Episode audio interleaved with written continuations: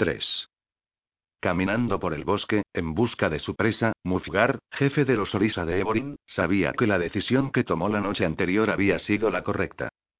Con su primitiva magia elemental, Mufgar había coaccionado a la tierra, roca y piedra del sistema de túneles en el que viajó para cambiar su rumbo laberíntico y abrir un pasillo a la superficie.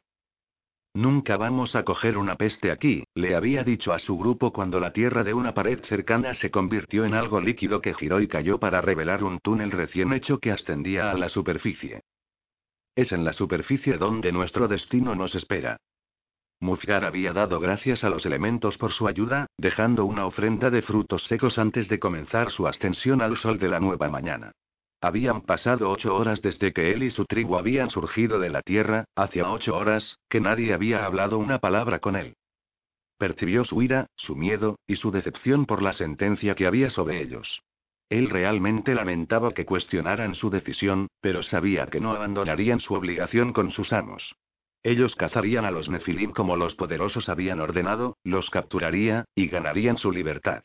Así es como será, pensó, recordando la extraña visión que había tenido durante el sueño. Una visión de éxito. Mufgar levantó la mano para detener el avance a través del espeso bosque. Escuchó con atención los sonidos a su alrededor, el canto de varios pájaros, el susurro del viento entre los árboles cargados de hojas y algo más. ¿Es el Nepilim? Mufgar, Teón silbó a un lado, levantando la lanza y mirando nerviosamente sobre el bosque. No, el jefe Orisa dijo. Escuchó una vez más el carácter de los sonidos en la distancia, los sonidos de las máquinas. ¿Cómo se llaman? Buscó en su cerebro la palabra que sonaba extraña. Automóviles, recordó con gran satisfacción. No son Nefilim, susurró, son los vehículos que nos transportarán, a nosotros. Mufgar señalado por el bosque a algún lugar en la distancia. Lo vi en una visión, dijo, compartiendo su experiencia con sus súbditos, para darles confianza en su liderazgo. Se volvió y miró a Shokat. En mis sueños tuve una visión. Una visión de que los Nefilim vienen a por nosotros, el chamán rápidamente desvió la mirada con el ceño fruncido en su anciano rostro. Y caerán contra nuestras fuerzas. Mufgar levantó su lanza en un intento de reunir a sus cazadores. Y por nuestra valentía, señor Berchiel nos otorgara nuestra libertad, hemos encontrado la ubicación de los bienaventurados del lugar seguro. Todos los orisas inclinaron sus cabezas malformadas, consagrándose con furia. Había sido el sueño más extraño, tan claro como el día en que estaban cazando. Todo estaba allí para él, todas las respuestas que había buscado. Las dudas que había estado experimentando desde la última asamblea todas se estaban disipando como el humo en el viento. Una visión sagrada le había sido concedida, a lo mejor los espíritus de los grandes creadores, una visión que le dijo que saldría victorioso. No se podría pedir nada mejor. Mufgar se volvió hacia el chamán, que estaba detrás. El viejo Orisa se puso en cuclillas, cogió un puñado de huesos y suaves piedras brillantes de una bolsa a su lado. ¿No confías en las visiones de los sueños de tu jefe, Shokad? El chamán preguntó. La criatura no dijo nada y arrojó los huesos y las piedras en el suelo delante de él. Con sus alas desplegadas, las agitó nerviosamente cuando comenzó a leer los resultados de su tiro. Un, murmuró, frotándose la barbilla cuando discernía los signos. ¿Qué dicen, Shokad? Mufgar preguntó, los huesos y las piedras hablan de la victoria y la libertad, el viejo se quedó en silencio cuando Orisa recogió sus herramientas de adivinación y los devolvió a su bolsa. Habla, chamán, Mufgar ordenó, tu jefe te ordena que reveles lo que has visto. Los huesos y las piedras hablan de la muerte, Shokat dijo con gravedad. Zawar y Teón contuvieron el aliento a su lado. ¿La muerte? Teón preguntó con su voz llena de temor. ¿La muerte, pero para quién? Zawar quería saber. Shokad negó con la cabeza, sacudimiento los mechones de su pelo que se unieron unos a otros. Ellos no son claros, pero no puedo imaginar nada, solo que es para aquellos que vayan en contra de la fuerza de los Nefilim. Dijo fulminando con la mirada a Mufgar, desafiando su palabra como jefe. ¿Pero qué será de los que abandonan los deseos de sus amos? Mufgar reclamó a cambio, ¿cuál es el destino de aquellos que desafían a los poderosos? ¿También morirá? El chamán frunció el ceño. Es posible, él respondió, pero eso no cambia el hecho de que la muerte es nuestro compañero. Hay que elegir nuestro camino sabiamente, o es posible que nunca tengamos la oportunidad de buscar el paraíso que desde hace mucho tiempo hemos perseguido.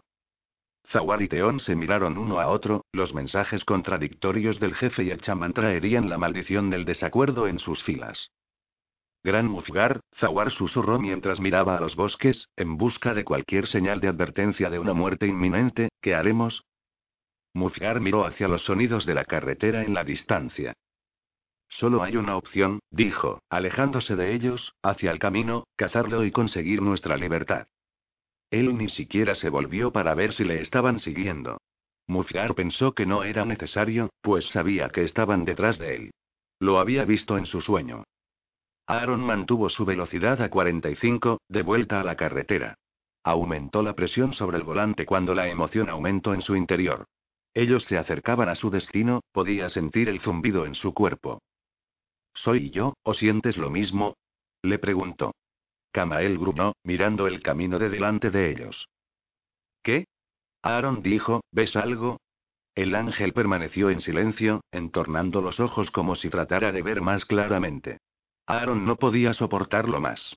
La sensación que sentía era como un tipo con una bandera naranja en la línea de meta. Estaba muy cerca a que... No estaba muy seguro, pero su cuerpo le decía que aquí es donde se supone que estaba. ¿Qué ves? Por el amor de Dios. Gritó. Camael lentamente volvió la atención hacia el muchacho. Su mirada era de acero, frío. Lo siento, Aaron dijo, tratando de sofocar el sentimiento de emoción desenfrenada que corría por su cuerpo. Es solo que creo que hemos encontrado a Stevie, estoy emocionado. No quise gritarte. El ángel se volvió para mirar, el camino delante de ellos y señaló.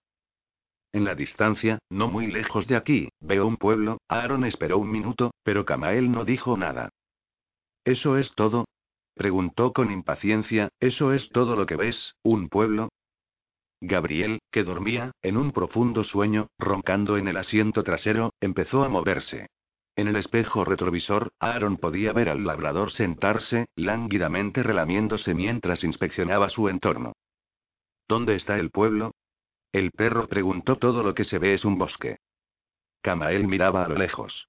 Aaron respondió tengo la sensación de que podría ser donde Berchiel tenía a Estevie.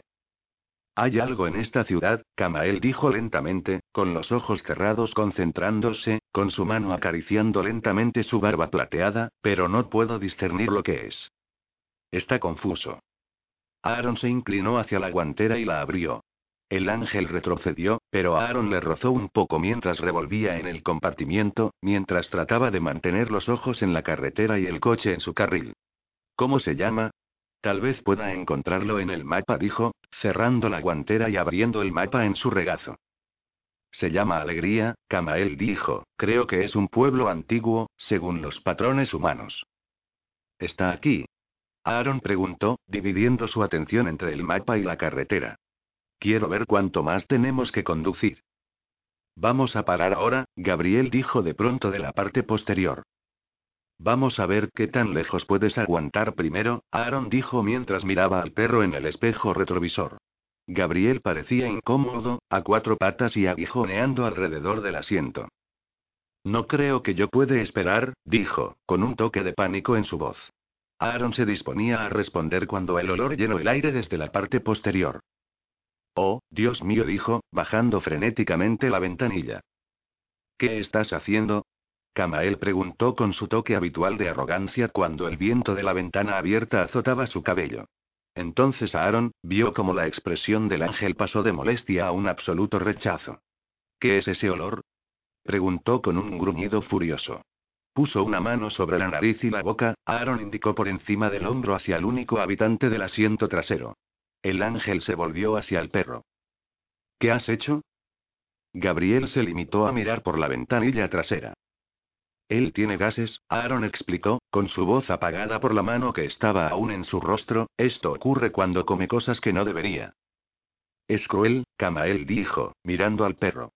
Hay que hacer algo para que nunca vuelva a suceder. Aaron miró por el espejo retrovisor. ¿Qué comiste en ese descanso, Gabe? Regañó, a sabiendas de que el perro había comido cualquier cosa. Gabriel no respondió. Aaron en realidad no lo esperaba. Paró el coche al lado de la carretera. ¿Y ahora qué? Camael preguntó. Solo hay una manera de lidiar con este problema, dijo mientras aparcaba el coche y se bajaba. Abrió la puerta de atrás para dejar salir a su amigo. Tal vez uno de estos días vas a aprender a no comer todo lo que esté a la vista. Regañó al perro. Gabriel saltó al suelo. No comí todo lo que tenía. Espera un minuto, Aaron dijo, viendo cómo caminaba, con el hocico firmemente plantado en el suelo del bosque, ¿quién todavía tenía suficiente? ¿Alguien te dio de comer? Tengo que hacer mi negocio, Gabriel dijo, eludiendo la pregunta de su amo y comenzando a adentrarse en el bosque. ¿Te falta mucho? Aaron preguntó exasperado, Gabriel, tenemos que seguir. No puedo, si me estás mirando, oyó decir al perro antes de desaparecer en torno a un grupo de abedules. ¿Cuándo has llegado a ser tan malditamente remilgado? Aaron murmuró entre dientes, probablemente pasó cuando te traje de vuelta de la muerte. Se dirigió a la parte delantera del coche, donde Camael estaba mirando la carretera. Entonces, ¿qué te parece? El ángel preguntó, ¿qué vamos a encontrar en alegría? Camael movió lentamente la cabeza. Honestamente no lo sé, Aaron se cruzó de brazos y miró a la carretera. Por cómo me estoy sintiendo en este momento, tendría que decir que es definitivamente algo interesante. Sin duda estoy de acuerdo con eso, Camael dijo. Inclinó la cabeza hacia atrás y aspiró el aire. Aaron le vio ponerse tenso y mirar con cautela. ¿Qué hay de malo? ¿No lo hueles? Le preguntó. Aaron olfateó el aire. No olía nada, salvo el bosque en pleno florecimiento primaveral. No puedo oler nada, pero el bosque, comenzó, y entonces él cogió un soplo fugaz. Era un olor almizclado, un olor a animal, pero que él no lo reconocía. ¿Qué es? Camael tendió la mano, a Aaron, vio como una chispa de llama, de color naranja aparecía y se convirtió en una espada de fuego. Orisas, el ángel grunó. Aaron estaba a punto de preguntarle qué era una orisa, cuando Gabriel ladró de miedo azotando la quietud del bosque, separados como una ráfaga de disparos. Gabriel, exclamó, con un arma de fuego a la que dio vida en su mano. Aaron entró en el bosque, con su espada cortando arbustos y ramas bajas en su camino. Camael estaba a su lado cuando de pronto se detuvieron al borde de un claro. ¿Qué demonios son esas cosas? Aaron susurró con asombro. Había cuatro en total, criaturas feas, de unos tres metros de altura, con la piel del color del cobre empañado. Parecían primitivos, vestidos con tiras de cuero y pieles, con el pelo largo, adornado con huesos. Uno llevaba un tocado de fantasía que parecía de pieles de animales. Desde sus espaldas surgió uno pequeño, negro, con alas sus plumas revoloteaban estrepitosamente, como el aleteo de persianas y cortinas. Habían lanzado una red improvisada sobre Gabriel, y estaban tratando de someter al perro que estaba luchando. Son orisas. Camael respondió. Los intentos fallidos de mis hermanos caídos para crear vida. No con mucho éxito, puedo sugerir, Miserables fracasos que deberían haber sido erradicados hace mucho tiempo si no fuera por los poderosos. Utilizan a los orisas como esclavos, como cazadores rastreadores. Así que no son tan peligrosos, ¿no? Aaron preguntó mientras miraba a los orisas obligados a retroceder por Gabriel que los atacaba salvajemente. Al contrario, Camael dijo, ellos han demostrado ser muy feroces en la batalla. La cabeza encerrada de Gabriel emergió de debajo de la red, intentó morder a sus agresores, a Aaron, un poco de ayuda. Le gritó, mirando a su amigo. Los orisas se volvieron y comenzaron a acechar a Aaron y a Camael, gruñendo amenazantemente. Tres tenían vulgares lanzas, uno, el del tocado, sacó una daga de una funda en su pierna huesuda. Aaron se puso tenso, con su arma en llamas ante él. ¿Qué hacemos? Le preguntó al calmado ángel que estaba de pie junto a él. Los poderosos probablemente han puesto precio a nuestras cabezas. Camael dijo con naturalidad como si hablara del tiempo, los orisas tratarán de capturarnos, y si esto no fuera posible, seguramente tratarán de matarnos. Los seres primitivos estaban más cerca, Aaron les oía gruñir, con un sonido agudo, como un ventilador que necesita reparación, solo que mucho más horrible. ¿Qué hacemos? Repitió frenéticamente. Creo que es obvio, muchacho le dijo el ángel con las alas enormes, en su espalda, de color blanco lánguidamente desplegadas, matarlos nosotros. Algo me decía que ibas a decir eso, Aaron dijo, al igual que los orisas, gritó un grito de guerra y se lanzaron a su presa. El poder que residía dentro de Aaron quería salir de la peor manera. Podía sentirlo recorriéndole por dentro, como un tigre aburrido en su jaula en el zoológico. Todo había empezado cuando Kamael mencionó por primera vez a los orisas. Al igual que Gabriel pidiendo si podía salir, hasta que el poder de los Nefilim lo había alentado a levantarse, empujando las restricciones que había impuesto sobre él. Los orisas estaban cogiendo vuelo, sus pequeñas alas de ébano aleteaban con el desenfoque de la velocidad, el poder angelical luchaba más por ser libre, pero Aaron no se lo permitió. De hecho, solo la idea de someterse a la transformación, como lo había hecho aquella noche horrible en Lin, le hizo temblar de miedo. Tienes suerte de estar usando una de estas malditas espadas, murmuró para sí, mientras levantaba su arma en llamas y aplastaba al primero de sus atacantes desde el aire.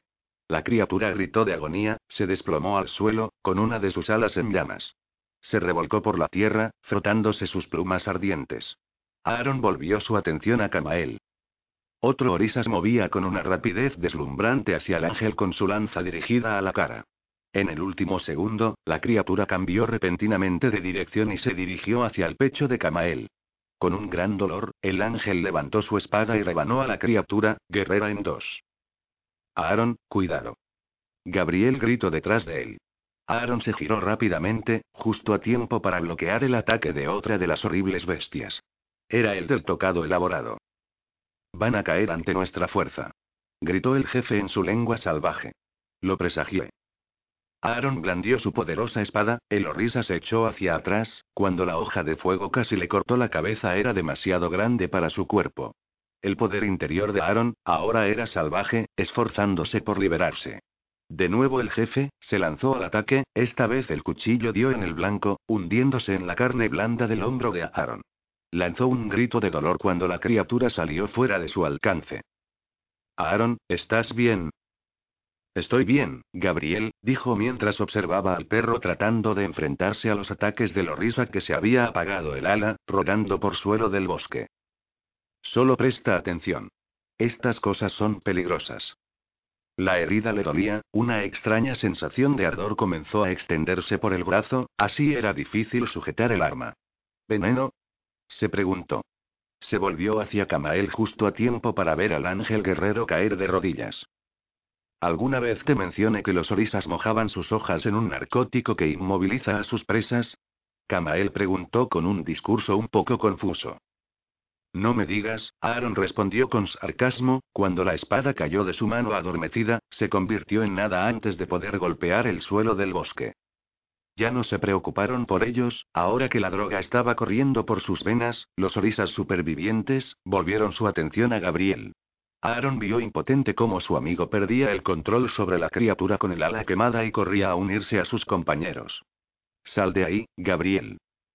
El jefe había recuperado la red, los tres guerreros avanzaban lentamente sobre el perro que gruñía.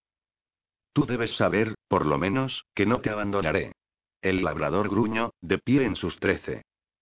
La lealtad es un error, Camael dijo, mientras se balanceaba sobre sus rodillas y caía a un lado, teniendo en cuenta el veneno de los orisas. Los orisas se lanzaron a Gabriel. Dos agarraron al perro, gruñó mientras el jefe tiraba la red por encima de su cabeza. Rápidamente atraparon al labrador. Vamos a comer mucho esta noche, mis hermanos, el jefe dijo con emoción cuando se inclinó para oler al animal que seguía gruñendo, una comida a con los guerreros que están a punto de recibir su libertad y el paso seguro al paraíso. Los orisas empezaron a animarse, con sus armas cargadas de veneno elevadas al cielo en un baile de victoria. ¿Ellos van a comerse Gabriel? Aaron preguntó con horror. Todo su cuerpo se había entumecido, cayó al suelo cerca de Camael. Primero se ocuparán del perro, logró decir el ángel, y luego nos llevarán a Berchiel con las primeras luces del alba.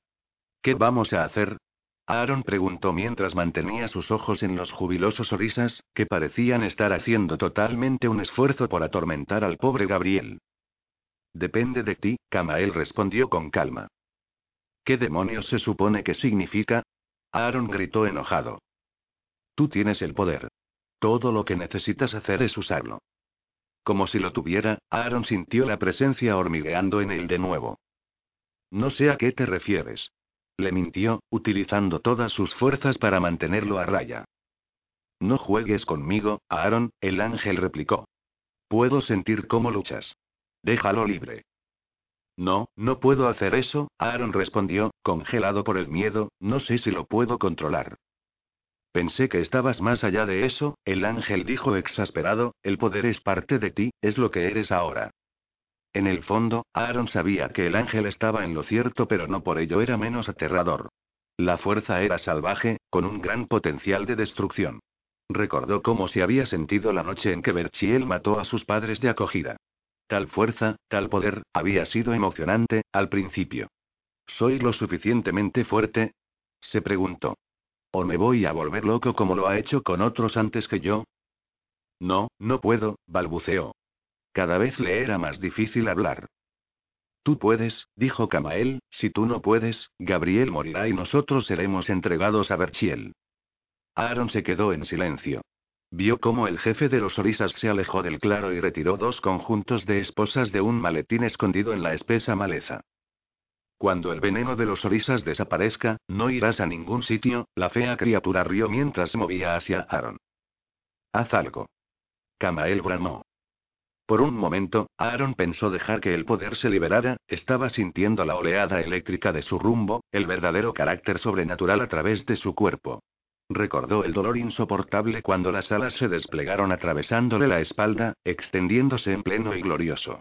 Hizo una mueca, recordando la sensación fuerte, ardiendo cuando antiguos símbolos angelicales aparecieron en su piel, señalando su transformación en algo más que un humano.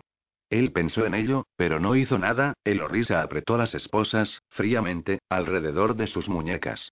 Camael suspiró. Él había tenido tantas esperanzas en el chico, pero ahora estaba empezando a tener dudas. Y ahora tú, gran ángel, el jefe Orisa dijo feliz mientras se dirigía hacia Camael con el segundo juego de esposas. Y ahora yo, Camael gruñó, y comenzó a levantarse, en un salto. Más veneno. Más veneno. El líder gritó con pánico, cogiendo su cuchillo de la funda de su pierna. Los otros dos guerreros realizaron una búsqueda frenética de sus armas. Camael estaba bastante aburrido y molesto. El ángel sabía que Aaron había estado resistiéndose, temeroso de su naturaleza de reciente creación, y había visto esto como la oportunidad perfecta para que el chico domesticara el poder, para luchar bajo su control. Pero mientras miraba al joven, tendido en el suelo, después de haber sucumbido a los efectos del veneno de los orisas, se dio cuenta de lo equivocado que estaba. No estaba preparado en absoluto, Camael comenzó a temer por el cumplimiento de la profecía angelical. El viejo chamán se agitaba en el aire ante Camael, murmurando, con los brazos abiertos. El suelo bajo los pies del ángel comenzó a temblar, se sintió empujando la tierra tan repentinamente como si fuera líquido. Los otros dos orisas, sujetaban sus armas paralizantes con veneno. Esto no va a ser todo, pensó el ángel con fuego encendido en su mano.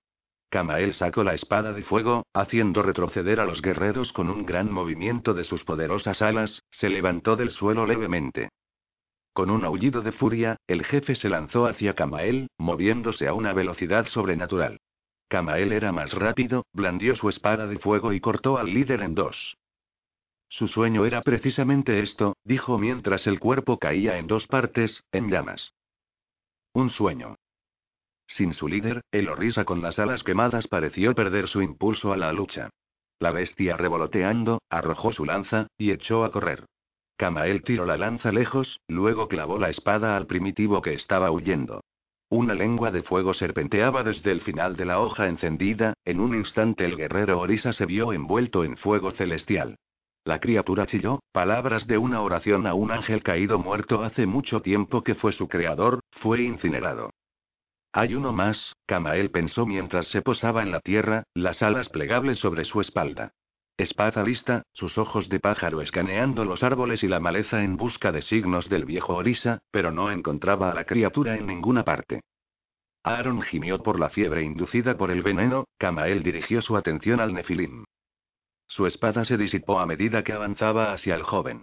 Se arrodilló junto a él. Tocó el mecanismo de bloqueo de las esposas de Aaron y vio cómo las esposas cayeron al suelo.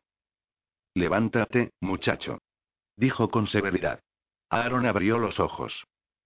¿Camael? Susurró. ¿Cómo? Yo he eliminado el veneno de mi sistema, dijo, agarrando al chico por la pechera de la camisa y poniéndolo de pie. Es algo que podrías haber hecho, si te hubieras molestado. Se tambaleaba como un borracho. ¿Por qué? ¿Por qué esperaste tanto tiempo? Camael se acercó a Gabriel que seguía atrapado bajo la red. Yo estaba esperando para actuar, el ángel le contestó mientras quitaba la red al perro. Gabriel se levantó y se sacudió de la red. Gracias, Camael. Olió uno de los cadáveres que aún ardía de los guerreros Orisa.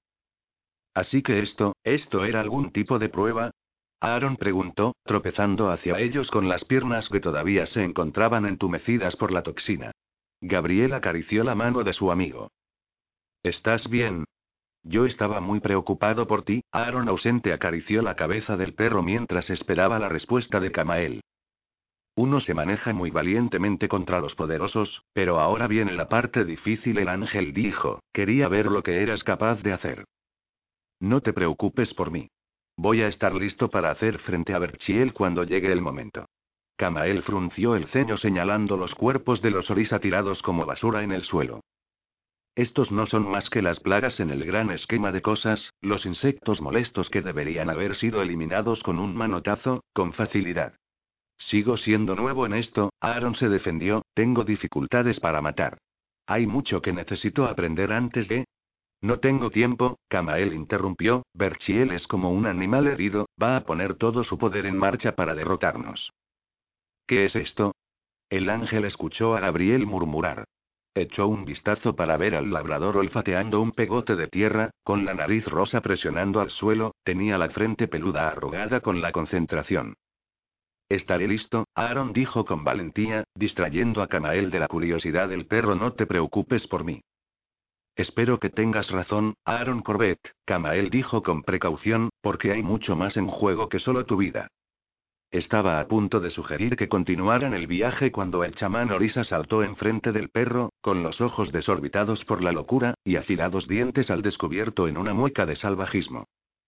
No me va a impedir ir a el lugar seguro. El chamán gritó cuando se abalanzó sobre el animal asustado, apoderándose del costado de Gabriel, lo mordió en el muslo. El perro aulló de dolor, despedazó a la criatura, cuando se escurrió fuera de la protección del bosque, limpiándose la sangre del perro de su boca. Camael y Aaron corrieron al lado de su compañero lesionado. Me mordió, Aaron, Gabriel se quejó patéticamente, esto no es muy agradable. No pude ni siquiera morderlo primero.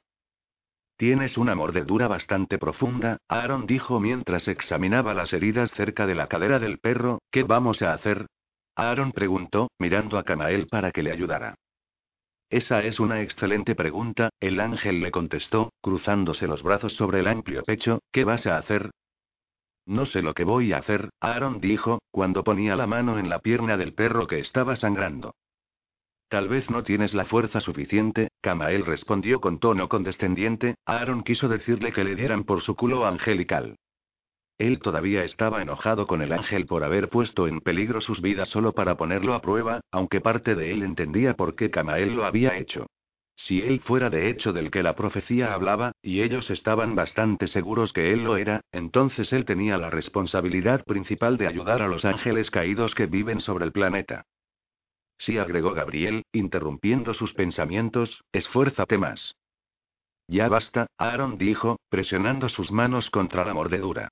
Si tan solo pudiera recordar lo que hice aquella mañana terrible en Lynn cuando Gabriel había sido golpeado por el coche. Después de todo, si pudo traerlo de vuelta cuando estaba al borde de la muerte entonces, sin duda podía curar una simple mordedura. Me duele, Aaron. Lo sé, amigo. Voy a solucionarlo, tan pronto como, Camael se inclinó más cerca. Deja ir tu humanidad y abrázalo angelical, él dijo no debes tener miedo de ti mismo. Aaron se acordó de unas palabras similares que le decía que ese fatídico sábado que había sido en realidad solo hace dos semanas. Tantas cosas habían cambiado en tan poco tiempo. Cerró los ojos y quiso que el poder emergiera.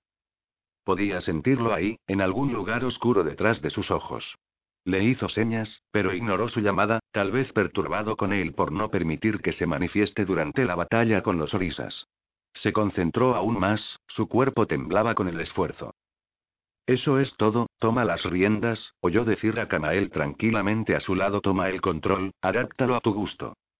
Aaron le ordenó al poder emerger, lentamente volvió su atención a él. Empujó de nuevo con su mente, de repente, con la velocidad del pensamiento, se movió, cambiando su forma de mamíferos, insectos, reptiles, todas las formas de vida, la casa de fieras de Dios.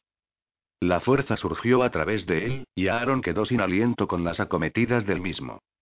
Sus ojos se abrieron de golpe, miró hacia el cielo del atardecer, en las nubes, en el universo más allá de la vista. Está aquí. Susurró, sintiendo el latido del cuerpo con el antiguo poder. Excelente, Kamael le dijo al oído, ahora luchar, toma el control, debes mostrarle que eres el que manda. Aaron lo hizo como le dijo. Combatiendo con el poder, tratando de aplastarlo con la fuerza de su poder, pero Aaron aclamaba a él, acorralándolo, moviendo sus fuerzas cuando era necesario. Sintió que el poder lo inundaba alimentándolo en su parte superior, moviéndose a lo largo de sus brazos y sus manos. Yo, siento que te está sucediendo algo, Aaron, Gabriel dijo, con miedo en su voz ronca.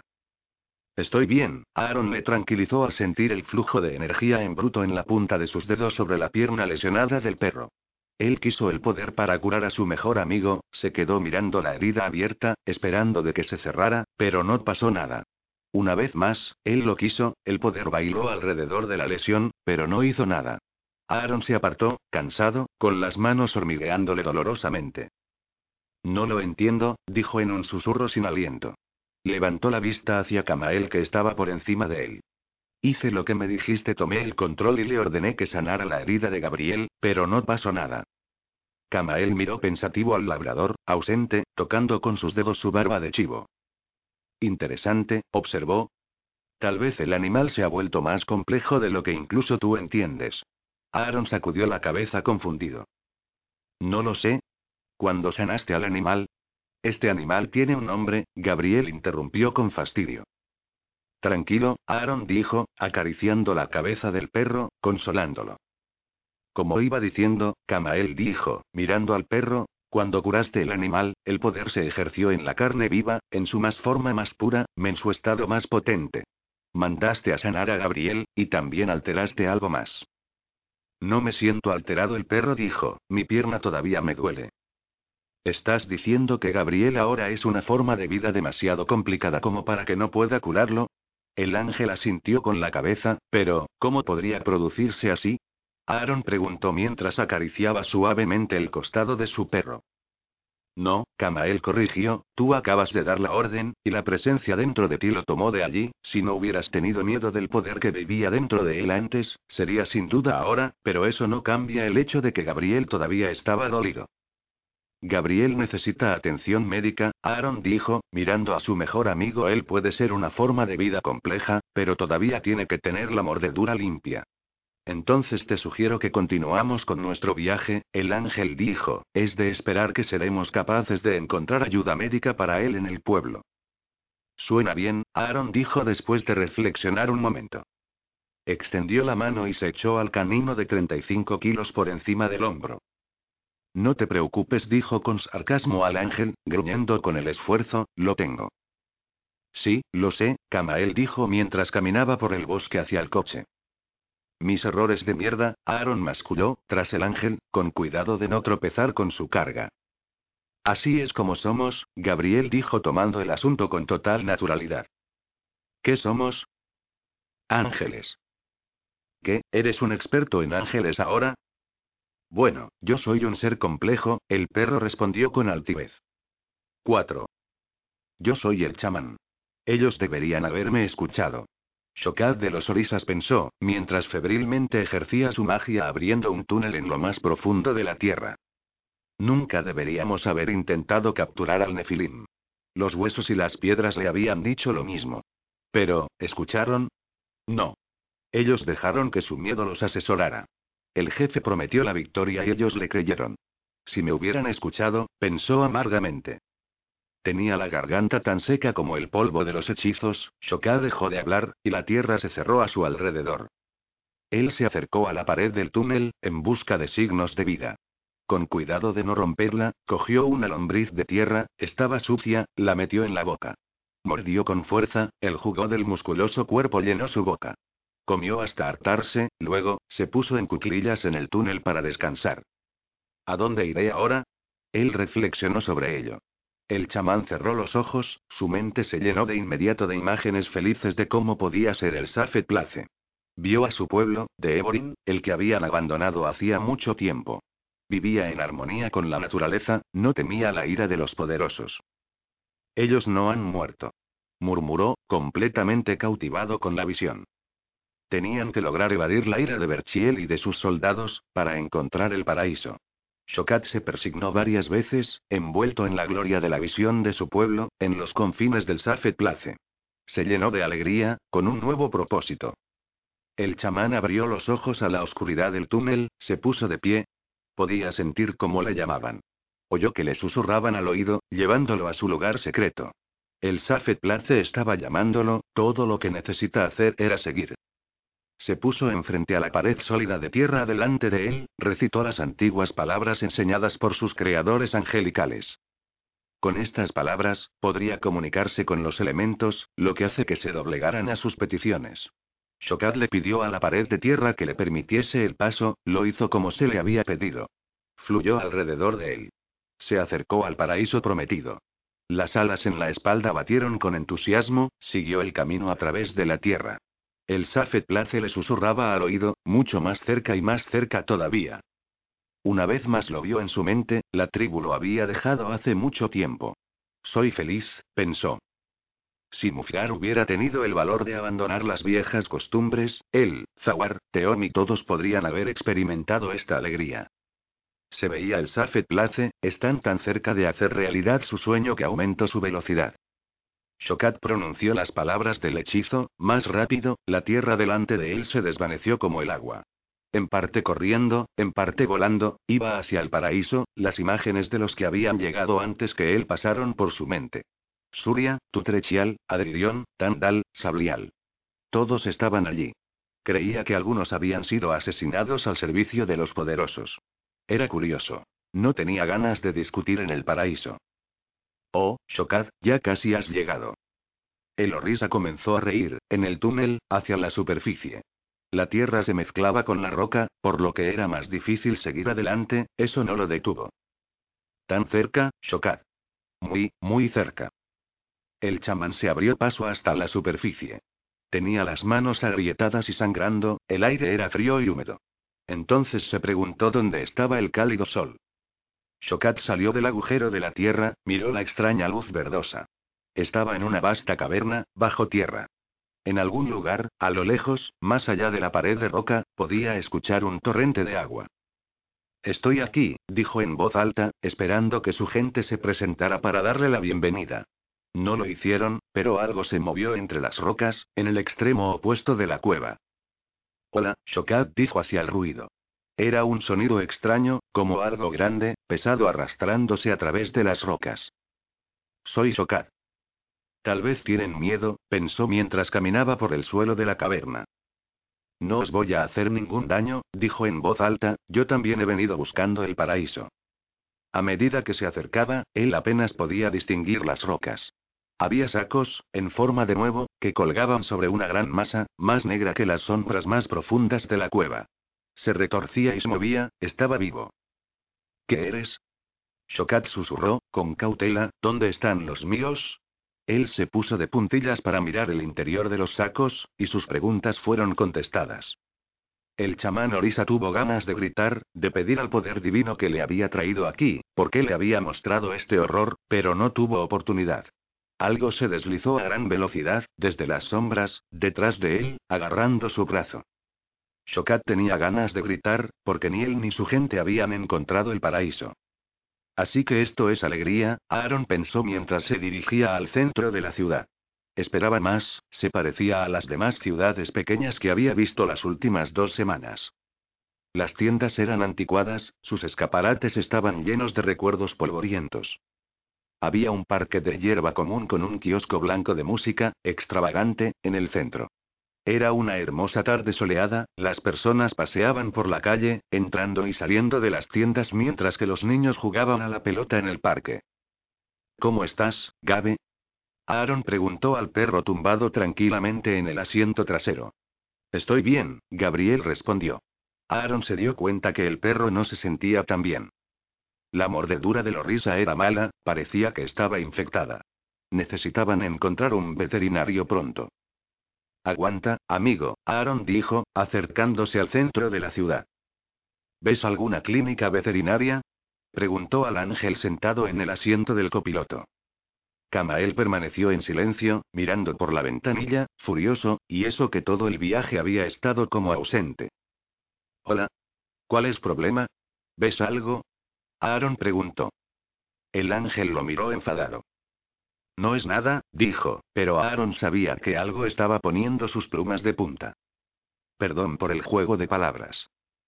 Bueno, voy a preguntar, a uno de los del pueblo, Aaron dijo mientras aparcaba delante de una pequeña tienda de ferretería. Un hombre mayor que llevaba una gorra sucia de los Red Sox, camisa a cuadros y un mono, salió de la tienda con una bolsa, guardando su cambio dentro de un monedero de goma. Aaron se inclinó hacia Camael, bajó la ventanilla del pasajero, y gritó. Perdón.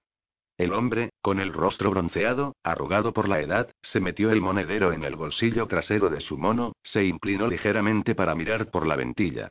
Echó un vistazo rápido. Hola, Aaron dijo con su voz más amistosa. Incluso saludó, ¿nos podría ayudar? El hombre no dijo nada, sin dejar de mirarlos con cautela.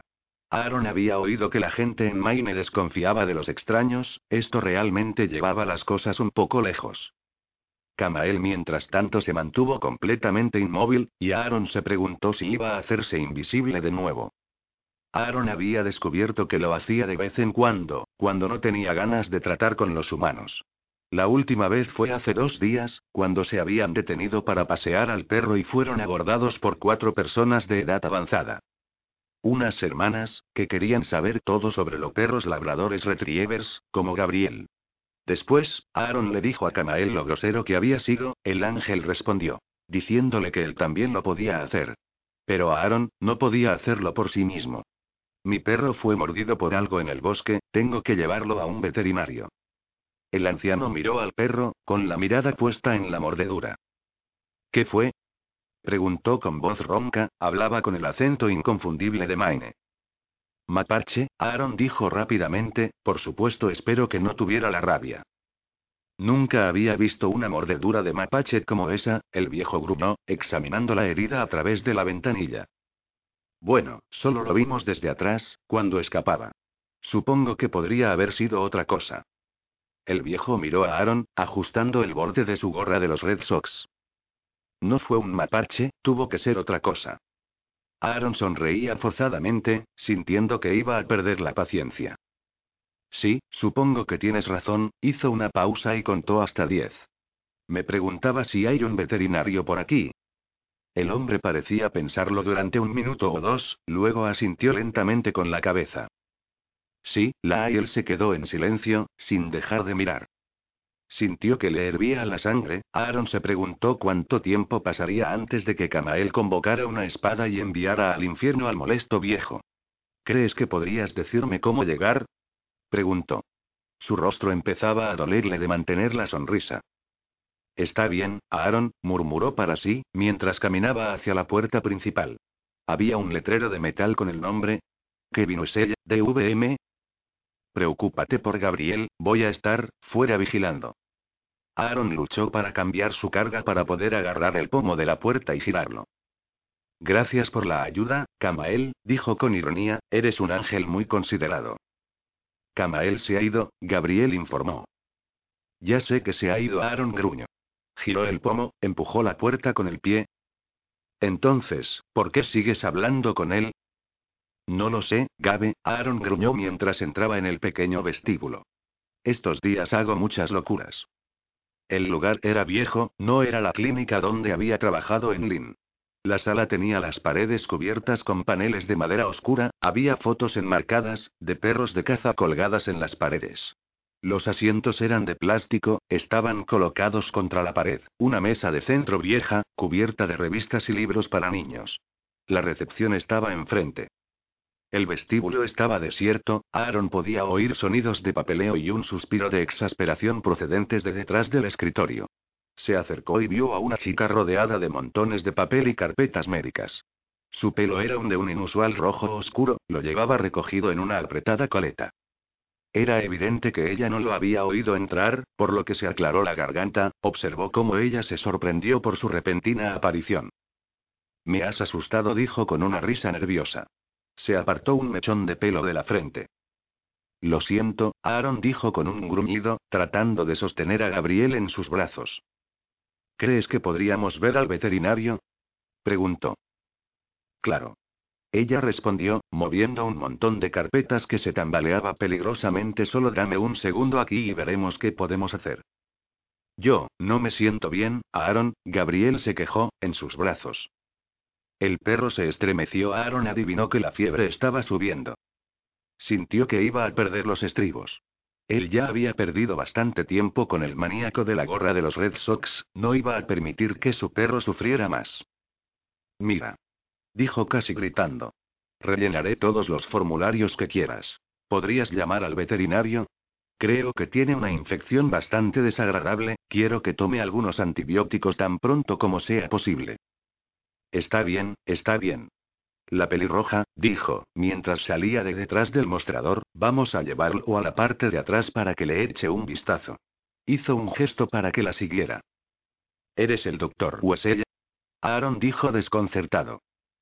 No, ella respondió casi lo fue. En este momento soy Katy McGovern, ella se echó a reír. Pero no te preocupes, yo también soy un veterinario con licencia. Aaron se rió tímidamente mientras llevaba a Gabriel hacia la sala de examen. Siento haberme portado como un idiota, es solo que he tenido un día muy largo, yo pensé que eras... ¿La recepcionista? Le preguntó. Abrió la puerta de la sala de examen, dio un paso atrás para dejarlo entrar. Sí, respondió. ¿No pareces lo suficientemente mayor para? Tengo 27 años, ella dijo, cerrando la puerta, es debido a mis genes irlandeses. Puedo mostrarte mi diploma de la Universidad de Illinois del Colegio de Medicina Veterinaria. Añadió mientras le ayudaba a tumbar a Gabriel en la camilla. ¿Cómo estás, amigo? Preguntó al perro, acariciándole la cabeza y frotándole las orejas. Mi nombre no es amigo, Gabriel gruñó, es Gabriel. Se llama Gabriel, Aaron dijo. Hola, Gabriel, Katia dijo mientras se ponía un par de guantes de látex, vamos a echar un vistazo y ver lo que podemos hacer por ti. Ella examinó la herida en la pata, tocando suavemente la lesión. ¿Qué has dicho que fue? Le preguntó. Creo que fue un mapache, respondió, sin convicción, a Aaron. ¿Un mapache? Preguntó, mirando más detenidamente la herida. Si esto es una mordedura de mapache, soy una recepcionista adolescente. Camael podía sentir la brisa, una de las muchas cosas extrañas que podía sentir desde que finalmente llegó a Alegría. Caminó lentamente por Portland Street, a la derecha había un tramo de camino de tierra. Algo en la atmósfera le dijo que pertenecía aquí, que era bienvenido. Había algo más, algo que no podía identificar. Era una sensación extraña, sentía que había algo oculto. Tenía una sensación agradable. El ángel amplió sus percepciones cuando volvió a Onto Acadia Street. Estaba tan silencioso como la muerte, no había nadie a la vista. Solo se oía la suave y cálida brisa y el oleaje a lo lejos, en la distancia.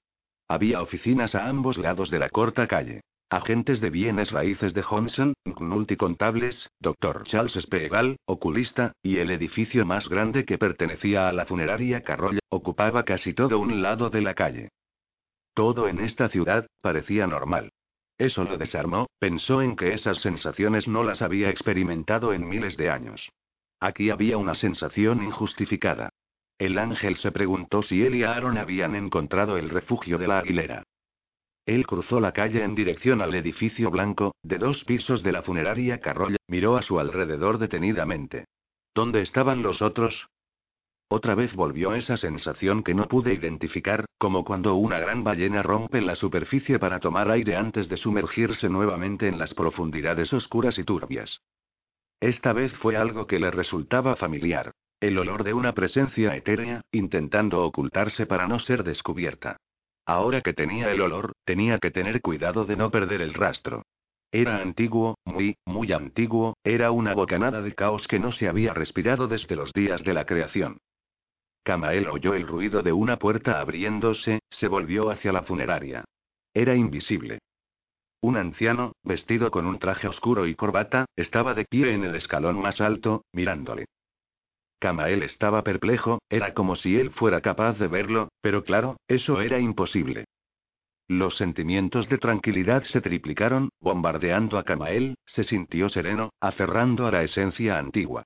No importaba que tratara de esconderse debajo de la serenidad que irradia la ciudad, sabía que en el centro de alegría había caos.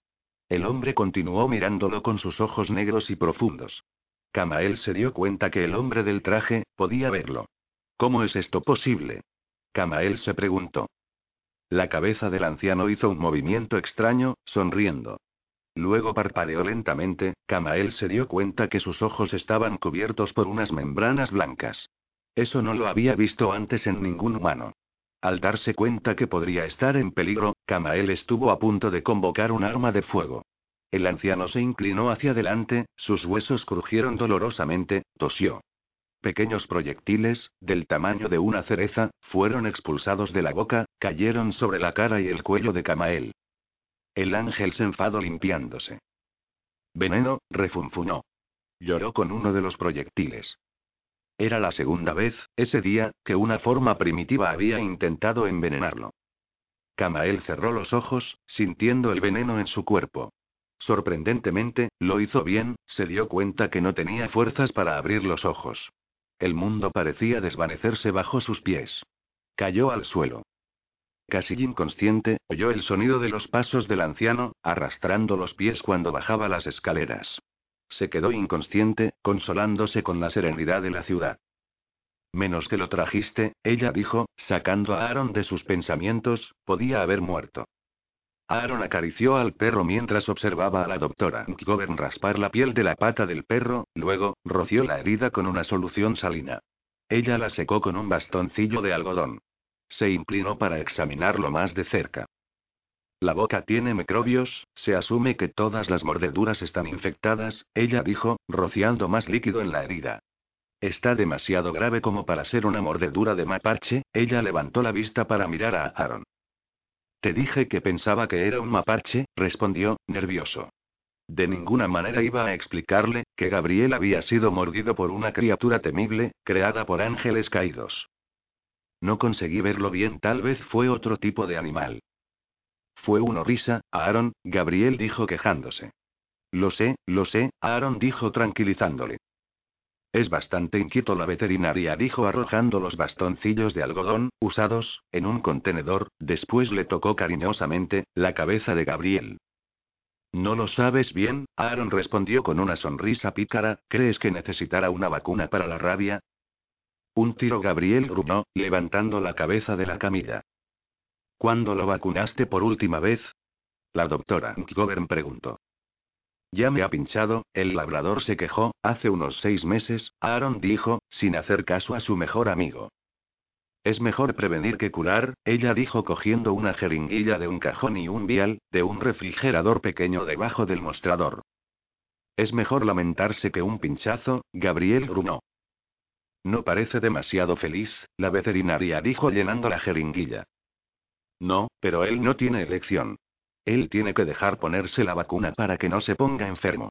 Aaron hizo hincapié en lo último de la frase específicamente para el perro. ¿Crees que te entiende? Yo sé que él lo hace, Aaron respondió, frotando el cuello de Gabriel, este tipo es bastante especial. No lo son todos, ella dijo, y con un movimiento rápido, administró la inyección. El perro aulló. Tranquilo. Ella susurró, apoyándose en el rostro de Gabriel, frotándole las orejas, eso no fue tan malo, ¿verdad? Ella huele bien, Aaron, dijo el perro moviendo su gran cola, golpeando alegremente la camilla. Aaron se echó a reír. No te preocupes, Gabriel no está muy mal. Un poco de cariño, una galleta y olvidará por completo el trauma. La veterinaria tiró la jeringa en un recipiente de plástico rojo en el mostrador. Está bien, ella dijo buscando su libreta. Vamos a ver, mantengo la herida al descubierto para que seque, compresas calientes tres veces al día, dos semanas de amoxicilina dos veces al día para eliminar la infección, dijo Aaron, mientras miraba a Gabriel sentarse con cuidado sobre la camilla. Govern sonrió mientras escribía. Muy bien, ella dijo asintiendo con la cabeza, ¿tenemos interés por las ciencias veterinarias? Yo trabajaba en una clínica veterinaria, Aaron explicó. Lo recordó con melancolía. Rápidamente se volvió hacia Gabriel. ¿Quieres bajar? Deja que te ayude, ella dijo, juntos bajaron a Gabriel al suelo. Ya sé que estás aquí temporalmente, pero podías echarme una mano en la clínica mientras se cura la herida de Gabriel. No te puedo pagar mucho, ¿qué dices? Ella dijo. Sin duda era una oferta tentadora. Había algo en esta pequeña ciudad que atraía a Aaron. Parecía estar en el lugar que quería estar. El hecho de ganar algo de dinero para reforzar su menguante cuenta de ahorros no era una mala idea. ¿No deberías consultarlo, primero, con el doctor Wesella? Preguntó. La doctora Goberna sintió lentamente. Me imagino que sí, pero desde que mi exnovio se fue, yo diría que eso me da margen de maniobra para romper las reglas un poco. ¿Te interesa? Quedémonos, Aaron. Estoy cansado del coche, Gabriel se quejó. Tengo que consultar con mi compañero de viaje, Aaron dijo, encogiéndose de hombros, pero eso sí, si está de acuerdo, me encantaría aceptar. Genial, dijo, tendiéndole la mano, soy Katie, sé que él es Gabriel, ¿y tú cómo te llamas? Me gustaría saber tu nombre ya que vamos a trabajar juntos. Lo siento. Le estrecho la mano, Aaron, dijo Aaron Corbett. Encantada, Aaron, dijo ella soltándole la mano, ¿por qué no vas a ver a tu amigo y me dices después lo que decidiste? Aaron y Gabriel salieron del edificio. Hacia una tarde cálida de primavera, nos dirigimos hacia el coche. Gabriel era capaz de caminar, por su cuenta, con un mínimo de molestia, gracias a Katie. ¿Dónde está Kamael? Gabriel preguntó a Aaron cuando abrió la puerta y le ayudó en el asiento trasero. Él echó un vistazo rápido a la mordedura de la pata, oliendo y lamiendo el antiséptico que la cubría. No sé, Aaron respondió. Deja la pata tranquila.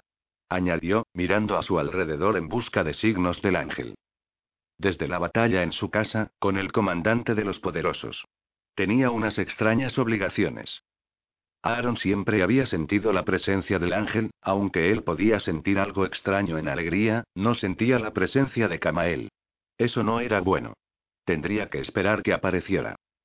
En ese momento, Katie salió para sacar material, de la parte trasera de su todoterreno. Quédate aquí un minuto, Aaron le dijo a Gabriel. Corrió hacia ella para ayudarle con tres grandes cajas que sostenía en sus brazos y cerrar la parte trasera de su todoterreno. Katie, parece que voy a aceptar tu oferta, dijo mientras ella se asomó detrás de las cajas que se tambaleaban. Genial, ella respondió, ¿tu primera tarea? Claro, con esto. Aaron la interrumpió. Échale una mano, a tu jefa, con estas cajas, dijo, maldita sea, son muy pesadas. 5. ¿Dónde crees que fue? Gabriel preguntó desde el asiento trasero, mientras Aaron lo buscaba por la ciudad. No tengo ni idea, dijo, observando las calles en busca del caprichoso Camael. Tal vez él se encontró con otro Nepilín que le agradó más y se largó de la ciudad. ¿Crees que él haría eso? Gabriel preguntó, horrorizado. Solo estoy bromeando, Aaron se rió entre dientes mientras miraba hacia una cafetería. Una pareja de ancianos salía del negocio, Aaron trató de ver el interior mientras la puerta se cerraba lentamente. Además, ¿por qué él iba a estar en una cafetería cuando ni siquiera comía? Pensó Aaron mientras detenía su coche en un paso de peatones, para que cruzara una mujer mayor, con un carrito de compra. Después pensó que podría haber ido a comprar unas patatas fritas a la francesa. En el espejo retrovisor vio al labrador inclinar su cabeza hacia atrás y olfatear el aire. ¿Tú quieres que yo salga y vea si puedo encontrarlo? Gabriel preguntó. Puede ser que él sea capaz de ocultar su olor. Ya sabes que él huele bastante. No, está bien, Gabe, Aaron respondió. Él ya aparecerá. ¿Por qué no encontramos un lugar para quedarnos donde permitan tener mascotas? Soy mucho más que una mascota, dijo el perro con orgullo. Ya lo has dicho, Aaron respondió, girando a la izquierda por la calle Berkeley. Katia dijo que hay un lugar que alquila habitaciones por aquí. Al final del callejón, había una casa grande, blanca, rodeada de flores silvestres de colores. Un letrero de madera, que se movía con la brisa, decía. Alquiler de habitaciones. Ahí está, él dijo, se detuvo en la acera enfrente de la casa y apagó el motor. Tú te quedas aquí. Voy a averiguar cuánto cobran y si permiten animales domésticos. Diles que no soy solo un animal doméstico, Gabriel ladró por la ventana abierta mientras Aaron se dirigía caminando hacia un arco de madera adornado con serpenteantes flores de color púrpura. ¿Puedo ayudarte? Una voz preguntó, salida de la nada, entre la abundante vegetación. Sí, él respondió, sorprendido, sin saber hacia dónde dirigir su respuesta. Estoy buscando una habitación. Una anciana salió de detrás de un espeso arbusto Forsythia 1, llevaba en una mano una tijera de podar. Ella lo miró a través de las gruesas gafas de sol con marco oscuro, parecía uno de los hombres décimo. Se limpió el sudor de la frente con una mano cubierta por un guante. ¿Hay alguna libre? ¡Qué coincidencia! Aaron rió nervioso. Genial, dijo, con lo que él esperaba que fuera una sonrisa encantadora. ¿Para cuántas personas? Ella estiró el cuello para echar un vistazo a los coches aparcados en la calle. Pensé que te había escuchado hablar con alguien. Estaba hablando con mi perro, él dijo estudiando su cara esperando respuesta. La mujer frunció el ceño. ¿Tiene un perro? Aaron asintió lentamente. ¿Quieres alquilar una habitación con un perro? Ella preguntó con incredulidad. Uno es un género de plantas fanerógamas en la familia de las oleáceas, familia del olivo. Él suspiró. Lamento haberle hecho perder el tiempo, dijo con un gesto cortés mientras se apresuró a darse vuelta y a dirigirse hacia el coche. Fue justo cuando estaba debajo del arco de flores, cuando escuchó la voz de la mujer muy cerca detrás de él. ¿Qué clase de perro es? Un labrador amarillo, Aaron respondió, sin saber muy bien qué diferencia había en eso. ¿Amarillo? Ella repitió, mirando al coche. Aaron asintió con la cabeza. Sí, labrador amarillo. Ella lo siguió mientras él se dirigía al coche. Mi padre solía recoger labradores, ella dijo mientras se quitaba los guantes de trabajo, guardándolos en los bolsillos traseros de los vaqueros gastados. Tengo debilidad por ellos. Aaron abrió la puerta trasera del coche, mostrando a Gabriel. Hey Gabe, alguien quiere conocerte. La anciana mantenía la distancia, se agachó para mirar dentro del coche. Gabriel jadeaba feliz y meneaba su cola contra el respaldo del asiento. Sonaba como un tambor. ¿Cómo se llama? Ella preguntó, más tranquila y agradable. Gabriel. Es un buen nombre, ella se quedó mirando al coche. ¿Qué le pasó en la pata?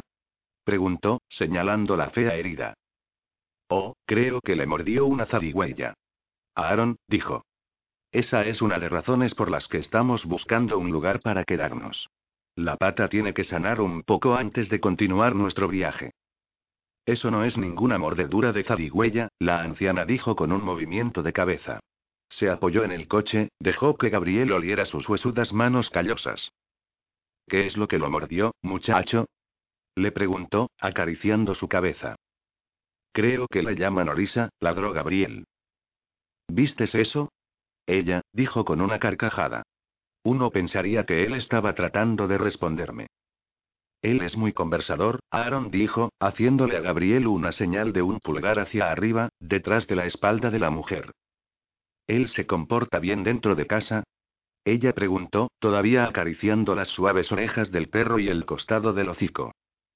Por supuesto que sí, Aaron respondió, manteniendo su indignación oculta. Él no ladra ni muerde. Gabriel es un buen perro. Salió del coche mirando a Aaron. Bueno, no parece que seas un Rockefeller, por lo que serán 100 dólares a la semana, con las comidas, pero tienes que comer conmigo. Esto no es un restaurante. Eso está muy bien, él respondió alegremente. Estará bien comer algo más que comida rápida. La vieja lo estudió durante un minuto, luego se volvió y comenzó a caminar por el sendero del patio. No me lo agradezcas todavía, ella dijo, poniéndose sus gafas de sol y sacando los guantes de su bolsillo. Nunca te dije si era una buena cocinera o no, se detuvo de pronto y se volvió hacia él. Ya que vas a vivir en mi casa durante una temporada, podrías decirme tu nombre. Aaron, él dijo con una sonrisa. Aaron Corbett. Aaron, ella lo dijo un par de veces, como memorizándolo. Yo soy la señora Provost, solía ser Orville, después de que mi esposo murió en el 72, pensé en volver a Utilizar mi apellido de soltera. Nunca me preocupé mucho por lo que él me dejó, sobre todo el nombre. Ella siguió su camino por el sendero, poniéndose los guantes en las manos mientras caminaba. Es buena, ¿verdad? Él le preguntó de pronto. Ella se detuvo, se dio la vuelta, enfadada. ¿Qué soy qué? Ella preguntó, molesta. ¿Es una buena cocinera? Él preguntó riéndose. A pesar de lo mucho que intentó evitarlo, la señora Provost esbozó una sonrisa, pero rápidamente se dio la vuelta para que Aaron no pudiera verla. Depende de a quién le preguntes, ella dijo, recogiendo las tijeras de podar de los escalones del porche delantero. Mi marido pensaba que yo era bastante buena, pero mira cómo acabó. Es agradable, Aaron dijo mientras caminaba por la habitación, mirando a su alrededor. El tema eran las uvas. Había matices de uvas en la lámpara, en un jarrón pintado con vides en un costado, e incluso en la colcha debía uvas. Era algo gracioso, él pensó que estaba bien. Gabriel cojeaba inmediatamente encontró un lugar para acostarse al lado de la cama de matrimonio donde la cálida luz del sol penetraba a través de la ventana. ¿Es ahí donde él va a dormir? La señora Provost preguntó. En el suelo, a veces me gusta dormir con Aaron, Gabriel, gritó. ¿Ese es el lugar donde te gustaría dormir? Aaron preguntó con una carcajada. Él puede dormir donde demonios quiera, ella dijo, avanzando hacia el armario. Abrió la puerta, sacó una colcha blanca adornada con uvas. Solo pensaba que si iba a dormir en el suelo, podría estar más cómodo si se acuesta sobre esto. Cuando se acercó, Gabriel se levantó, ella dejó la abultada colcha en el suelo. Aquí tienes, muchacho, ella dijo, suavizando el relleno. Inténtalo con esto. El perro hizo exactamente eso, se recostó sobre la colcha con un profundo suspiro de agotamiento. Creo que tu perro está cansado, ella dijo, buscando algo en el bolsillo de los vaqueros. Le entregó a Aaron una llave con un llavero que decía: Yo amo a Maine. Aquí está la llave. Abre también la puerta principal, cierro a las nueve, cada noche. La señora Provost se dirigió hacia la puerta. Ceno a las seis, ella dijo mientras caminaba hacia el extremo de la habitación, si te gusta el pastel de carne, te veré en la cocina. Si no, arréglate por tu cuenta. Yo como pastel de carne, Gabriel aulló, desde su cama cuando la anciana cerró la puerta detrás de ella. ¿Hay alguna comida que tú no quieras? Aaron preguntó, arrodillándose para revisar la pata lesionada. Nunca había pensado en eso, Gabriel contestó pensativamente. Te diré que, Aaron dijo, acariciándole la cabeza. ¿Por qué no reflexionas seriamente sobre esta cuestión mientras yo voy a ver si encuentro a Camael? ¿Vas a estar bien? Voy a estar bien, Aaron se puso de pie y caminó hacia la puerta. Él estaba a punto de irse cuando Gabriel lo llamó. Aaron, ¿crees que vamos a encontrar a Stevie aquí? Aaron pensó un momento, tratando de encontrarle sentido a las extrañas sensaciones que había estado sintiendo. No lo sé. Déjame hurgar un poco y hablaremos más tarde. Luego se fue, dejando a su mejor amigo solo para que se recuperara. Aaron deambulaba por la calle Berkeley, mirando alrededor. Giró a la izquierda en una calle sin señalización, tratando de memorizar puntos de interés para no perderse. Muchas de las casas pintorescas estaban muy bien mantenidas, muchas de ellas tenían jardines de flores hermosas, en una versión más tranquila que la selva amazónica de la señora Provost. Al final de la calle sin nombre, se detuvo para verificar su ubicación. Todavía no había señal de Camael, y la sensación extraña que había estado sintiendo desde que llegaron continuaba inquietándole. Como si hubiera ingerido demasiada cafeína después de una larga noche de estudio. Sabía que tenía la capacidad de interpretar este sentimiento extraño, pero no sabía cómo hacerlo. Todavía había mucho que tenía que aprender sobre todas las cosas de los Nepilim. Tendrás que dominar estas habilidades, le había dicho Camael durante el trayecto a Alegría. Más vale pronto que tarde. Aaron encontró las palabras del ángel un tanto molestas. Dominar estas habilidades era como leer un libro sin conocer el alfabeto. Él ni siquiera sabía lo básico. Recordó un momento no mucho después de que hubieran dejado primero a Lynn. Kamael había estado describiendo cómo un ángel experimentaba con los cinco sentidos, no como sensaciones individuales, sino como una percepción abrumadora de todo a su alrededor. Haz lo que yo hago. Le había dicho el ángel, cerrando los ojos. siente el mundo y todo lo que lo convierte en un conjunto, como solamente los seres de nuestra clase pueden hacerlo. Aaron lo había intentado, pero consiguió un dolor de cabeza horrible. Kamael había estado claramente decepcionado, aparentemente Aaron no estaba resultando ser el Nepilim que el ex líder de los poderosos pensó que debía ser. Quizás no sea yo el elegido de la profecía, pensó él. Quizás Kamael, finalmente se dio cuenta, y se fue para encontrar al verdadero salvador de los ángeles caídos. Algo crujió en una zona de arbustos, detrás de él, Aaron se volvió hacia el ruido. Advirtió un destello rojo en la zona en sombras, luego, como si supiera que había sido descubierto, un mapache lentamente salió de su escondite. Es extraño, pensó Aaron, mirando al mapache, pensé que eran animales nocturnos. Recordó haberlos oído a altas horas de la noche a través de la ventana de su dormitorio cuando trataban de llegar en los contenedores de basura. El mapache se acercó, sus ojos eran grandes, oscuros y tormentosos. Se movía de forma extraña, él se preguntó si tendría la rabia. ¿Es eso? preguntó en voz alta, sabiendo por instinto, que el animal le entendía. ¿Tienes la rabia? El mapache no respondió. Simplemente siguió mirando, se acercó más. Cuando Aaron lo miró a los ojos, una abrumadora sensación de euforía se apoderó de él. Era todo lo que podía hacer para evitar estallar en carcajadas y luego romper a llorar de pura alegría. Cerró los ojos y se balanceó con la emoción. Stevie. Su hermano pequeño estaba aquí, en alegría, estaba seguro de ello. Aaron podía sentirlo, esperando a ser recogido, abrazado y que jugaran con él. Stevie estaba ileso, y eso causó a Aaron el mayor placer que jamás había sentido. Nada volvería a interponerse entre ellos de nuevo. Disculpe, dijo de repente una voz que interrumpió su ensoñación. Aaron abrió los ojos y vio que el extraño mapache se había ido, ahora había un oficial de policía que estaba mirándole extrañamente. ¿Hay algún un problema, señor? Le preguntó el policía al acercarse más, con la mano en la funda de la pistola. Aaron se balanceaban, sintiéndose como si hubiera estado en una montaña rusa. Estoy bien. Logró decir. ¿Qué es lo que pasó? No parece que esté muy bien, el oficial espetó. ¿Ha estado bebiendo? Preguntó, dando un paso más cerca para oler el aliento de Aaron. Aaron sacudió la cabeza, sintiendo que su fuerza e ingenio regresaban lentamente. No, señor, estoy bien. Quizás sufrí una insolación o algo así. ¿Puedo preguntarle qué está haciendo aquí? En realidad estoy buscando a un amigo mío, Aaron dijo, se llevó una mano a la frente para limpiarse el sudor. Alto, de pelo blanco plateado, barba de chivo, vestido con un traje oscuro. El policía continuó mirándolo a través de sus gafas de sol. Me gustaría ver alguna identificación, le dijo finalmente, tendiéndole la mano. Aaron se estaba poniendo nervioso. En primer lugar, Kamael desaparece, luego el extraño mapache, y ahora un maldito sheriff.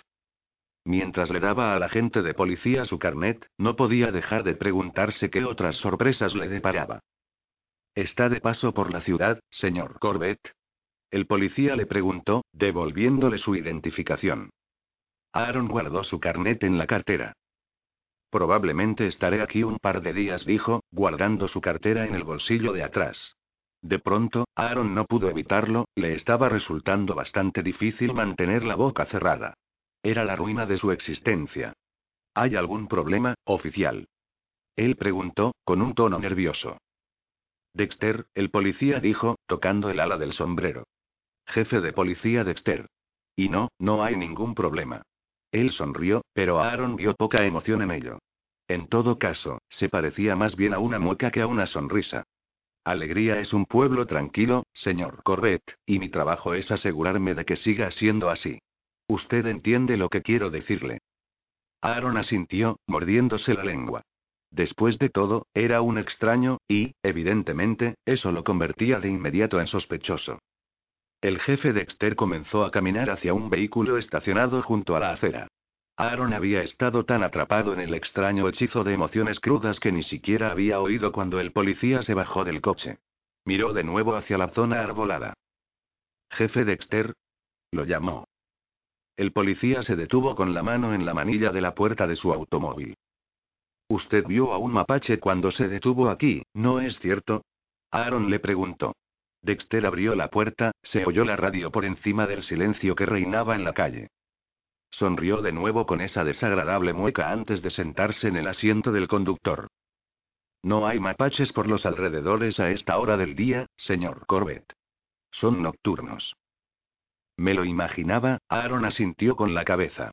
Se quedó mirando al oficial de policía. Había algo en él. Disfrute de su visita, señor Corbett, jefe Dexter dijo. Espero que encuentre a su amigo, añadió, antes de cerrar la puerta de su coche, dar una vuelta en e irse conduciendo del lugar. Por una mujer, que trajo a su perro para su chequeo anual cardiológico y parasitológico, Katy Mcgovern se enteró de que su exnovio había estado desaparecido durante al menos cuatro días. Al parecer, el perro de aguas, de ocho años de edad, llamado Taffy, había tenido una cita el lunes por la mañana, pero nadie había estado en el consultorio hasta que Katia llegó esa tarde. Era miércoles. No es usual que el doctor Wesley falte a una cita. Espero que todo esté bien, la dueña del perro, dijo con voz preocupada. Katy había inventado una historia acerca de una emergencia familiar que Kevin tendría que sostener cuando regresara. Si es que lo hace, dijo una voz desagradable en el fondo de su mente.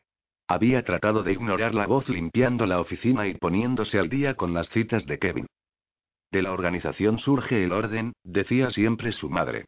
Y del orden vienen las respuestas. Pero el malestar que había sentido en la boca del estómago desde el día en que llegó el primer email de su antiguo amante, hace poco más de dos semanas, había seguido creciendo. Creo que he encontrado algo, que podría interesarte como para que me hagas una visita. Katy había pensado que no era nada más que otro intento de Kevin para hacerla volver a su vida, ella había ignorado el mensaje, hasta que recibió otro un día después. No estoy seguro si puedo manejar esto. Realmente necesito verte. Por favor, ven. Había una cierta urgencia en el mensaje, que había despertado su curiosidad. Ella le había llamado al día siguiente, pero no hubo respuesta en la clínica. Y cuando Kevin no había devuelto los numerosos mensajes que le había dejado en el teléfono de su casa durante varios días, ella decidió tomarse un tiempo de vacaciones y se fue directo a Maine. Es posible que hubieran roto hace casi dos años, pero eso no significaba que no fueran todavía amigos. La oficina estaba en completo desorden, Kevin tenía una tendencia a distraerse fácilmente. De hecho, fue una distracción con otra mujer lo que había puesto fin a su relación. Pero esto era diferente. Katie miró su reloj. Eran casi las seis y se sentía como si ella no hubiera tenido un respiro en toda la tarde, entre las citas, tratar de poner orden en el lugar y averiguar dónde estaba Kevin. Pensó en Aaron Corbett. Parecía ser justo la persona que podía ayudarla a mantener a flote la clínica durante la ausencia de Kevin. Ella cogió el archivo de su perro, de la esquina de la mesa. Por casualidad comenzó a revisarlo. Las palabras mordedura de mapache le llamaron la atención. Katy había visto muchas mordeduras en sus años como veterinario y la de Gabriel no había sido causada por un mapache. Ni siquiera estaba segura de si la mordedura había venido de cualquier cosa que caminaba en cuatro patas. De hecho, la herida parecía que podría haber sido hecha por un niño pequeño. Algo más que añadir a las extrañezas de la ciudad, pensó. La veterinaria suspiró y cerró la carpeta. Se trasladó al gabinete de los archivos junto al mostrador y abrió el cajón. Katia añadió el archivo de Gabriel a los otros que ella había organizado. Trató de cerrar el cajón, algo lo bloqueaba. Ella sintió que había algo detrás del cajón. A veces un archivo se deslizaba fuera de su lugar y se convertía en una cuña que obstruía la guía de deslizamiento. Su mano se cerró sobre lo que se sentía como un libro. Ella tiró y lo sacó, cerró el cajón. Probablemente era alguna revista veterinaria, pensó, poniéndolo en la mesa para echarle un vistazo. Era un diario, correcto, pero uno de carácter más personal, el diario de Kevin. Recordó que él escriba todas las noches antes de acostarse. Era algo que había comenzado en la universidad. Me ayuda a poner mis pensamientos en orden, le había dicho una noche cuando ella le preguntó sobre el hábito. Pasó las páginas y se detuvo en el 01 de junio. Hoy vi a otro durante mi caminata. Estoy seguro de que me estaban observando. Eso me da mala espina. Maravilloso, fue todo lo que Katie pudo pensar. Eso había sido justo en la fecha en la que había recibido su primer email. Con una sensación de agitación en la boca del estómago, Katy fue hasta la fecha del último mensaje que él había enviado. 08 de junio. He encontrado otro y lo puse en el congelador con el resto. No sé cuál es la causa. No quiero alarmar a las personas aún. Nunca en todos mis años he visto nada parecido. Me pregunto si esto tiene algo que ver con la extraña forma en que la fauna local ha estado actuando últimamente. Todavía estoy seguro de que están vigilándome. Necesito que alguien más vea esto, alguien de confianza. Voy a pedirle a Katia que venga. Me siento un poco asustado ahora, y va a ser bueno verla. ¿De qué demonios está hablando? Katia dijo mirando el diario y aumentando su frustración. Era la última anotación, al igual que las otras, decía muy poco. Katia lanzó el diario en el escritorio y pensó acerca de lo que había leído. Has encontrado algo y lo pusiste en el congelador. Se dijo, mordiéndose una uña. Sus ojos recorrieron la recepción, puso en movimiento sus pies. Muy bien, vamos a echar un vistazo, entonces. No había visto un congelador, aunque la mayoría de los veterinarios los tienen para almacenar a los animales muertos, muestras de tejidos, y otros especímenes. Debe haber uno por aquí en alguna parte, pensó. Se apartó de la mesa y caminó por el pasillo más allá de la sala de examen. Al final del pasillo había una puerta que había pensado en un principio que era un armario para guardar los elementos de limpieza. Katy agarró el pomo de la puerta, lo giró y se encontró mirando hacia abajo, había un tramo de escalones de madera que desaparecían en la oscuridad de un sótano. Buscó un interruptor de luz a lo largo de la pared y, al no encontrarlo, utilizó la fría piedra para tener una guía mientras ella descendía cuidadosamente. Al pie de la escalera que apenas podía distinguir, vio la forma iridiscente de una bombilla que parecía estar suspendida en la oscuridad. Alargó la mano, agarró el extremo de la cadena, le dio un buen tirón. La bombilla se encendió, iluminando la zona de almacenamiento, excavado en la roca, estaba sucio. Reconoció la bicicleta de montaña de Kevin, los equipos para esquiar, e incluso una canoa, pero fue el congelador de la esquina lo que atrajo su interés. Conectado a una toma de gran potencia por debajo de una caja eléctrica de metal gris, la unidad blanca estaba asentada encima de una plataforma de madera, tarareando en voz baja. Maniobró alrededor de los abrigos colgados de las tuberías, Katie se acercó al congelador. Se puso de pie delante de él, sintiendo un aura tenue de radiación fría que emanaba del congelador. Sus dedos comenzaron a sentir un hormigueo por la anticipación mientras los acercaba lentamente a la tapa. Vamos a ver qué es lo que te espanta, Kev, ella dijo en voz baja, levantando la tapa. Una nube de aire congelado se elevó, respiró el gas frío, tosió. El aroma distintivo de las cosas muertas y congeladas llenó el aire, ella vio las etiquetas de color rojo de peligro biológico, pegadas en las bolsas situadas a lo largo de la parte inferior del congelador. Apoyó el pecho en el borde, cogió una de las bolsas. Estaba cubierta de una fina escarcha que enmascaraba su contenido. Katia apartó la capa de hielo para poder ver dentro de la gruesa bolsa de residuos biológicos peligrosos. Lo que estaba dentro de la bolsa le devolvió la mirada con ojos abiertos, congelados y muertos. Mierda. Katy Mcgovern dijo mientras estudiaba la muestra a través de la bolsa de plástico. La inquietud la recorrió como un reptil a lo largo de su columna vertebral y la hizo estremecer. No me extraña que te hayas asustado. En el interludio Stevie Stanley se acurrucó en un rincón oscuro de su mente, tratando con todas sus fuerzas de aferrarse a las cosas que lo hacían ser quien era, esos bolsillos de recolección de recuerdos, momentos que había dejado su huella indeleble en su frágil psique. Pero el dolor insoportable rasgaba sistemáticamente esos recuerdos lejanos.